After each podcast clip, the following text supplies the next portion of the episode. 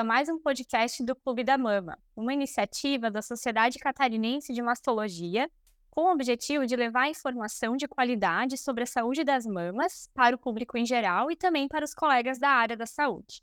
Eu sou Luísa Ramos, membro da diretoria da Sociedade Brasileira de Mastologia Regional Santa Catarina. Para o episódio de hoje, contamos com a presença da doutora Cristiane Almeida, radioterapeuta em Florianópolis, e da doutora Maria Cecília Araújo, oncologista em Florianópolis, para conversar sobre as novidades e peculiaridades nos cenários dos tratamentos de químio e radioterapia. Sejam muito bem-vindas, doutora Cristiane e doutora Maria Cecília. Olá, Luísa, obrigada pelo convite. Olá, Maria Cecília, aos ouvintes. Obrigada. Olá, muito obrigada pelo convite, é uma honra estar aqui do lado dessas duas médicas que eu admiro muito, doutora Luísa e doutora Cristiane. Obrigada. Obrigada. Então, hoje em dia sabemos que o tratamento do câncer de mama mudou muito ao longo dos anos. E atualmente temos a oportunidade de oferecer tratamentos menos agressivos e com menos efeitos colaterais, mantendo, claro, a mesma eficácia. E um dos principais tratamentos utilizados e também um dos mais temidos pelas pacientes é a quimioterapia. Então, vamos aproveitar a oportunidade para aprender mais sobre como esse tratamento funciona e por que ele é tão necessário. Então, doutora Maria Cecília, como é feita e como age a quimioterapia? Então, a quimioterapia geralmente ela é feita de maneira endovenosa, mas em alguns casos ela também pode ser feita através de comprimidos. As aplicações ocorrem em ambiente ambulatorial, né, em clínicas, fora do hospital, por um período de 3 a 6 meses, dependendo do subtipo de câncer de mama. É um tratamento que visa eliminar a doença não visível pelos exames de imagem, ou seja, destruir células microscópicas que podem ter, em algum momento, se disseminado para outros órgãos. Perfeito. É, realmente é um tema que gera bastante ansiedade por parte das pacientes no consultório, né, elas é, frequentemente nos perguntam antes mesmo, né, de, de, passar em consulta com um oncologista. Então, acho bem importante a gente abordar e tentar é, orientar, né, amenizar esses, esses temores que elas têm. E como o Dr. Leonardo já mencionou no podcast do mês passado, tivemos também mudanças importantes na radioterapia com estudos mostrando eficácia de regimes mais curtos, em alguns cenários até mesmo a sua omissão. Então, doutora Cristiane, na sua opinião, quais as principais mudanças que tivemos nesse cenário ao longo dos últimos anos? E existe algum cenário que hoje nós podemos omitir a radioterapia, no qual antes era realizada de rotina? Sim, Lu. A radioterapia ela passou por bastante transformação nas últimas décadas. E uma das principais transformações é com relação ao que se chama de hipofracionamento. Na verdade, o fracionamento é o regime que se utiliza determinado número de frações ou aplicações para o tratamento de determinada neoplasia. Então, nos, nos tratamentos para os tumores de mama, há algum tempo atrás, o convencional, o padrão ouro, eram os regimes mais amplos, de 25 a 30 aplicações. Ah, nas últimas décadas, alguns estudos, é, na verdade, mudaram esses esquemas de tratamento, fazendo com que a dose por dia fosse um pouco maior, mas se encurtasse o período de tratamento entre início e o fim da radioterapia. Nesse sentido, os estudos eles mostraram é, não inferioridade com relação ao controle local, que é o principal efeito da radioterapia nos tumores de mama, e não mostraram ser mais tóxicos ou mais agressivos, tanto no curto quanto no longo prazo. Então, hoje o padrão ouro para radioterapia são os esquemas de 15 frações, tá? Podem ter um reforço concomitante ou sequencial de três frações, mas eles é, variam entre três semanas e três semanas e meia, né? Ah, durante a pandemia, foi utilizado muito o esquema que se chama hipofracionamento extremo, que é o de 5 a 8 frações. Esse, esses estudos, eles são estudos de um, de um grupo de pacientes mais restritos. Então, você tem que ter alguns critérios mínimos, em geral, estão as doenças mais iniciais. A faixa etária também é muito importante. E a gente tem segurança de não inferioridade no sentido de controle local nos últimos 10 anos. Então, são avaliações que foram feitas cinco anos após o estudo, dez anos. Então, de forma geral, eles já são bem consolidados também. Claro que falando em tumores de mama, a gente está falando de sobrevidas mais longas na maioria dos casos. Então, esses estudos continuam em atualização. Mas hoje, os tratamentos, ah, né, os, os, regimes principais são realmente 15, 5. Não mais se utiliza fracionamentos longos, eles são muito tóxicos no ponto de vista de fadiga, cansaço, toxicidade aguda também. E no, no, caso de omissão, é possível sim, existem estudos que mostram que a omissão da radioterapia, em alguns casos, é factível. E os principais estudos eles estão relacionados às mulheres acima de 70 anos, com estadiamentos muito iniciais, fatores de risco baixos, é, receptores hormonais positivos, é, que se beneficiam em se é, evitar né, ou omitir a radioterapia adjuvante nesses casos. Perfeito, Cris. É também um tema bem questionado no consultório, porque geralmente elas, ao diagnóstico, já querem sair com todo o esquema de tratamento, né? É, planejado, para se planejar também, né? Então, acho bem importante essa, ah, essa conversa interdisciplinar mesmo, né? Para a gente poder entender melhor e realmente dar para a paciente já uma previsão, né? De. Exatamente. É. A omissão, assim, ela está bem estabelecida já, né? Principalmente quando a gente está lidando com pacientes que têm algumas comorbidades, como a diabetes, pressão alta, problemas cardíacos, né? Talvez a sobrevida dessas pacientes elas estejam mais relacionadas à doença de base do que propriamente ao neo de mama, né? Ao tumor de mama. Então, por isso que a gente, né, é, pensa e propõe a omissão para esses casos, casos iniciais de bom prognóstico, né? Uhum. Perfeito, muito obrigada. E uma mudança bem importante também que nós tivemos nos últimos anos foi a incorporação de testes moleculares na nossa prática para auxiliar na decisão da indicação de quimioterapia para as pacientes com tumores subtipo luminal, ou seja, aquelas pacientes que têm os receptores hormonais positivos. É, doutora Maria Cecília, poderia comentar com a gente um pouquinho sobre isso? Em que casos esses testes estão indicados, né? O momento em que se realiza? Poderia comentar um pouquinho?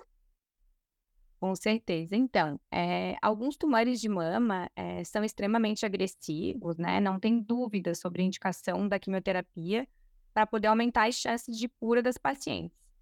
Entretanto, né, os tumores luminais, que são esses que, que a Luísa comentou, né, que expressam é, receptores hormonais, eles podem sim ter um perfil mais indolente. Em alguns casos, apenas a cirurgia, a hormonioterapia e a radioterapia são indicados. É, durante muitos anos, diversos estudos eles avaliaram, avaliaram fatores clínico-patológicos, né, entre eles tamanho de tumor, grau, acometimento de linfonodos axilares, né, o índice de multiplicação celular, por exemplo, para determinar qual paciente que iria precisar de, de quimioterapia. Ainda assim, quando a gente recebe o laudo da cirurgia, nem sempre essa definição terapêutica ela é tão fácil.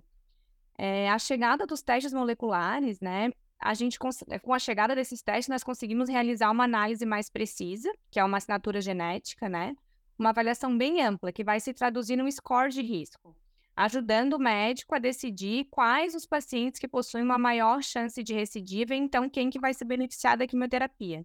Então, ele traz uma segurança maior para indicar ou não o tratamento.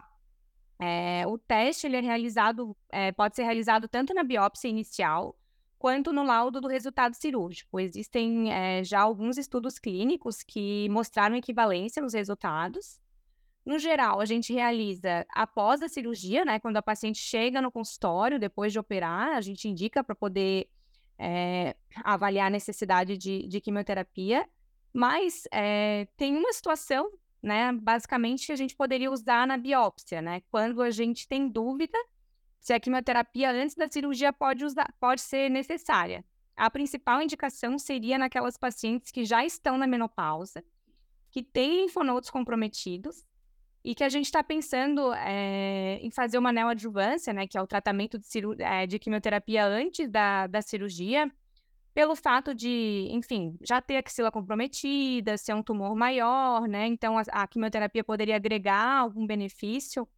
É, mas é, mesmo essas pacientes com esse tumor mais avançado, né, pelo fato delas estarem na, na pós-menopausa, existe uma possibilidade delas terem um score baixo de risco e não precisar de químio. Então, elas iriam direto para a cirurgia. Então, essa seria basicamente, no meu ponto de vista, a indicação mais interessante desses testes genéticos antes da cirurgia. Com certeza, a, o principal desafio é o acesso, né? Porque além do custo, que é muito alto, existe uma demora no resultado, né? Porque não é feito aqui, então tem que enviar o bloco de parafina para o local que faz. Isso às vezes demora 20, 30 dias. E muitas vezes até a paciente operar, até chegar, e aí quando precisa de tratamento, o ideal é começar com brevidade, né? Então, custo e tempo de demora são os principais desafios, com certeza. Perfeito. É, mas eu acho que apesar desses desafios, né, é muito é muito interessante a gente já ter essas opções no dia a dia da nossa prática, né, para auxiliar nessas decisões ou reforçar mesmo, né, a, a necessidade ou, ou, a nossa opinião. Eu acho que a gente está vivendo um momento bem transformador, assim, no tratamento do câncer de mama. É, assim, eu costumo dizer que essa semana até recebi um, um teste no consultório, eu estava até comentando com a paciente, assim, que a gente vai para os congressos, a gente comemora muito, ah, surgiu um novo remédio, né, uma nova químio, uma nova droga-alvo para combater o, o câncer de mama e quando a gente tem uma pesquisa, estudo clínico, que na verdade não é nada novo de remédio, né? É para tirar remédio. Uhum. É para omitir quimioterapia, né? Então, para poder. Isso é dar qualidade de vida, sem dúvida, né? Sem dúvida. A gente poder oferecer um tratamento eficaz, é, porém gerando menos morbidade, né, nas pacientes. Exatamente. Que esse é o nosso objetivo. Com certeza. E assim, os estudos que aprovaram as, os testes moleculares foram estudos super bem desenhados, randomizados, então a gente consegue ter muita segurança nessa conduta. Né? Porque a paciente também tem medo, né? Será que não preciso fazer químio mesmo, né? Então, uhum. a gente consegue tomar essa decisão com mais tranquilidade. Perfeito. E em relação à ordem dos tratamentos, né, existe alguma diferença em termos de eficácia em realizar a radioterapia antes ou após a químio? É, tem uma ordem preferencial? E quando a gente faz outras medicações, né, como a terapia-alvo, a hormonioterapia ou a imunoterapia que a gente vai abordar mais adiante, essas medicações podem ser realizadas concomitante à rádio. Como que funciona isso? Explica um pouquinho para a gente, doutora Cristiane. Então, na verdade, o esquema padrão para as pacientes de alto risco que vão para a quimioterapia é priorizar o início da quimioterapia, né? Porque a gente está tentando usar uma terapia que vai agir sistemicamente. A radioterapia, por mais curta que hoje seja, a gente está falando aí de um mês de tratamento, um mês e pouquinho até planejamento, liberar para quimio. Então, a ordem pre preferencial é quimioterapia sistêmica, seguido de radioterapia, né? Inverter a ordem não teria problema, mas para nós da rádio, a questão pós-operatória, ela às vezes leva um tempinho maior para que a gente possa começar a radioterapia no pós-operatório com uma certa segurança de não ter, de não abrir os pontinhos, de não ter nenhuma complicação pós-operatória. Às vezes a gente precisa de um mês, um mês e meio. Então, para não perder esse tempo, que é crucial para o paciente, inicia a quimioterapia e depois a radioterapia, né? Para as pacientes que não fazem quimioterapia, a gente tem um tempo ótimo de tratamento, sim, né? Acima de seis meses pós-operatório, a gente já né, fica um pouco insegura com relação à indicação, porque a gente não tem estudos que, que levaram esse tempo. Então, o ideal é ter uma avaliação pós-operatória para quem não vai fazer quimioterapia o mais rápido possível. Ah, com relação às medicações assim que a gente usa, que podem ser usadas concomitante à rádio, as terapias-alvo, a hormonioterapia, a imunoterapia é muito bem-vinda durante a radioterapia, porque causa um efeito sinérgico, né? A gente não tem é, grandes efeitos colaterais adicionados. Alguns estudos, antes a gente tinha um pouco de medo de associar a hormonioterapia com a rádio, por conta de toxicidade cutânea. Hoje a gente já sabe que é bem seguro, não aumenta a toxicidade cutânea então, em geral, a gente faz o tratamento junto, né? Ah, hoje a gente usa bastante né, as terapias duplas anti-RER, que podem ser usadas concomitante à rádio também, não aumentam a toxicidade. Então, é bem seguro. Ah, o, o tratamento de quimioterapia nos triplos negativos, com resposta parcial ali, em que se usa né, a capestabina ou o xeloda, em geral a gente faz só a rádio, adiciona o xeloda depois.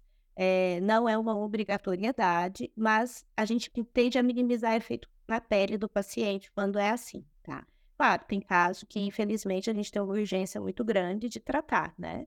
Mas, em geral, a gente primeiro faz a rádio e depois começa a, a terapia oral. Em quimioterapia. É uma dúvida que elas trazem também, às vezes, no segmento, né? Se vão precisar interromper o tratamento para fazer a rádio, ou se vão precisar passar, então é bem, bem importante. É, também, na maioria, a maioria das medicações que a gente usa, não é preciso, né? Uhum. Angiolha. É, e nos últimos anos também a gente teve a aprovação né, da imunoterapia para o tratamento do câncer de mama nas pacientes do subtipo triplo negativo, né? E isso gerou muito entusiasmo, né? Já que essa classe, como o nome diz, ela não expressa receptores hormonais e possui o HER negativo, ou seja, não responde às medicações alvo disponíveis até então. É, e a princípio a quimio era a principal forma de tratamento sistêmico, né? Então, doutora Maria Cecília, como que funciona assim a imunoterapia? Qual o ganho, né, que essa classe de medicamentos trouxe para as pacientes? Quando que ela está indicada? Fala um pouquinho da imunoterapia para nós. Então, a imunoterapia, ela funciona fortalecendo o sistema imunológico dos pacientes, né, permitindo que o mesmo reconheça e controle, né, destruindo então as células tumorais. Para câncer de mama triplo negativo, ela está indicada para pacientes com tumores localmente avançados, que são aqueles que têm tumores maior, maiores que 2 centímetros ou com comprometimento axilar, e também para pacientes portadoras de metástases, que expressem marcadores que vão predispor a resposta a esse tipo de tratamento. É, o maior benefício da imunoterapia, né, além da, das taxas de resposta, enfim, é a questão que ela costuma ser bem mais branda do que a quimioterapia. Né? Então, ela tem efeitos colaterais, sim, né? Que são as possíveis inflamações das diversas partes do organismo por conta dessa superatividade do sistema imune. Então, pode inflamar o pulmão, fazer pneumonite, inflamar, inflamar, inflamar os rins, fazer nefrite, inflamar a pele, faz dermatite, lesões de pele, né? Enfim. Mas, no geral, é, elas são facilmente contornadas com o uso de corticoide, né? Então, a partir do momento que a gente para o tratamento, inicia corticoide, a gente tem uma resposta rápida, né? Enfim, então dificilmente são é, efeitos ameaçadores, assim, a vida da, das pacientes. É um tratamento novo, assim, que ajudou muito, né? Porque pelo fato de ter menos efeitos colaterais, ele pode ser usado mais continuamente. E, a, e aí a vida da paciente com esse tratamento fica mais, mais perto do normal, né? Porque quando está fazendo uhum. químio, né? Antigamente, para quem tinha metástase, era quimioterapia o tempo inteiro. Então, agora a gente tem essa outra oportunidade, então teve esse ganho muito importante dentro do, do cenário dos triplo negativos. Uhum. Com certeza. É uma medicação que, uma classe, na verdade, que provavelmente ainda vai, né, nos ajudar aí bastante no tratamento dos tumores da mama. É, e doutora Cristiane, quais são as contraindicações para realizar a radioterapia? É, em relação à reconstrução mamária também, tem alguma interferência na realização da radioterapia? Dificulta a realização da radioterapia? É uma, uma questão que as pacientes trazem bastante para nós também. Sim. É, existem algumas contraindicações à radioterapia, sim, são raras, mas existem. Por exemplo, algumas síndromes é, que, que são síndromes que sabidamente causam muitos tumores. Por exemplo, síndrome de Lynch, é uma contraindicação, né? Porque a, a radioterapia ela parte de uma radiação ionizante. Então, você expõe essa paciente a essa radiação. É, de forma terapêutica, ela não é capaz de causar tumores na, né, na população normal, mas em algumas síndromes associadas, a gente evita por esse risco. A doença do colágeno, que é uma, uma entidade não muito comum, mas existem contraindicações relativas para isso, pacientes que têm assim um poder de inflamação muito maior. Ah, agora, coisas é, car características do paciente ou doenças de base que dificultam a radioterapia, como demência avançada, Parkinson avançado, porque o tratamento da rádio ele depende muito da colaboração do paciente. Então, o paciente ele tem que entender, ele tem que colaborar com a gente, porque ele tá, ele não é sedado, ele está acordado, não pode se movimentar. Existem algumas características durante a aplicação da rádio que a gente precisa muito da colaboração do paciente, né? Ele tem que entender que ele precisa ficar quietinho por uma questão de segurança, que não pode fazer movimentos bruscos, que existe é, uma questão de altura de mesa, né? E, e de aparelho que muitas vezes está tá se movimentando. Então, é bem importante que ele tenha uma condição cognitiva, que não tenha demências avançadas ou Parkinson avançado, que o paciente não consegue ficar paradinho. Essas são as principais contraindicações, assim, né? Hum. Ah, do ponto de vista da prótese, das reconstruções, existe realmente uma dúvida muito grande, assim. Basicamente, a reconstrução antes da rádio, né? Ela é um procedimento mais recente. A gente sabe que é seguro, né? Não tem contraindicação fazer a rádio após a reconstrução, mas ele requer um pouco mais de cuidado, tanto no sentido do volume a ser irradiado, a preservação da mama contralateral. Então, a depender da reconstrução, da anatomia do paciente, dificulta sim a rádio. Hoje, felizmente, a gente tem técnicas como intensidade modulada que a gente consegue né, adequar mais a, a, área irradiada e proteger outras partes adjacentes a essa região, então isso ajuda muito. Mas, em geral, uma reconstrução com mamas muito próximas ou próteses muito volumosas tende a dificultar a, a radioterapia. Mas não é uma contraindicação, né? O controle da prótese pós a radioterapia, ele deve ser seguido, é, bem de perto, né? Existe sim um aumento da incidência das contraturas, é, é, algo que a gente percebe no nosso dia a dia, então pode acontecer, mas isso não contraindica o tratamento, né? Mas sim tem toda uma questão de planejamento que envolve as reconstruções.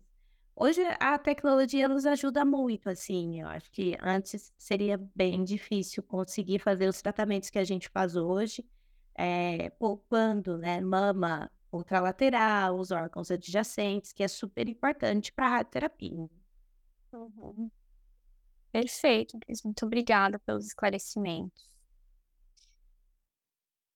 Então, né, para fazer um fechamento, né, eu gostaria de ressaltar que cada vez mais a nossa especialidade ela merece né, essa discussão multidisciplinar dos casos, porque como vocês estão vendo, o tratamento tem várias peculiaridades, né? E exige realmente um planejamento detalhado para que a gente possa ter um desfecho adequado.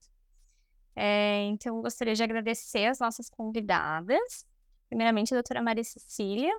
É, muito obrigada pela disponibilidade né, em participar aqui com a gente do nosso podcast. E gostaria de deixar alguma observação final?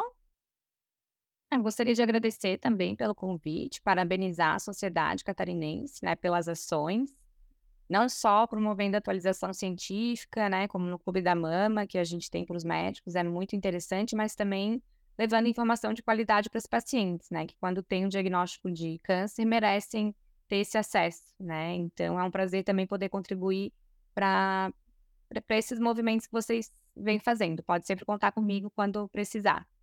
Ah, muito obrigada. Prazer é nosso em te receber. E, doutora Cristiane, muito obrigada também pela disponibilidade em participar aqui com a gente. Gostaria de deixar alguma mensagem final para os nossos ouvintes? Ah, gostaria de agradecer, foi um prazer participar desse bate-papo, né? É, é o nosso dia a dia, é o que conversamos praticamente todas as semanas, né? Em tentar sempre oferecer o melhor tratamento para os pacientes. Eu acho que conhecimento e orientação, eles andam junto com resultados positivos. Então, nesse sentido, é, todas essas é, esses eventos que são promovidos, todas essas ações para trazer o assunto né, à tona, gerar discussão, trazer conhecimento, é, é um ganho muito grande. Então, é, é um outro lado da medicina que hoje a gente consegue fazer de forma muito mais ampla, né? E que com certeza interfere positivamente no resultado que a gente tem. Então foi um prazer, obrigada pelo convite, é um prazer estar com vocês duas, né? Que a gente adora discutir os nossos casos. E, e podem contar comigo quando precisar, é sempre um prazer. Ah, muito obrigada. Prazer é nosso. Então, convidamos todos a acompanhar os demais episódios no nosso canal da plataforma Macadu e nas principais plataformas de podcast. Para acessar, entre no link da bio do nosso Instagram, arroba scmastologia. Até mais!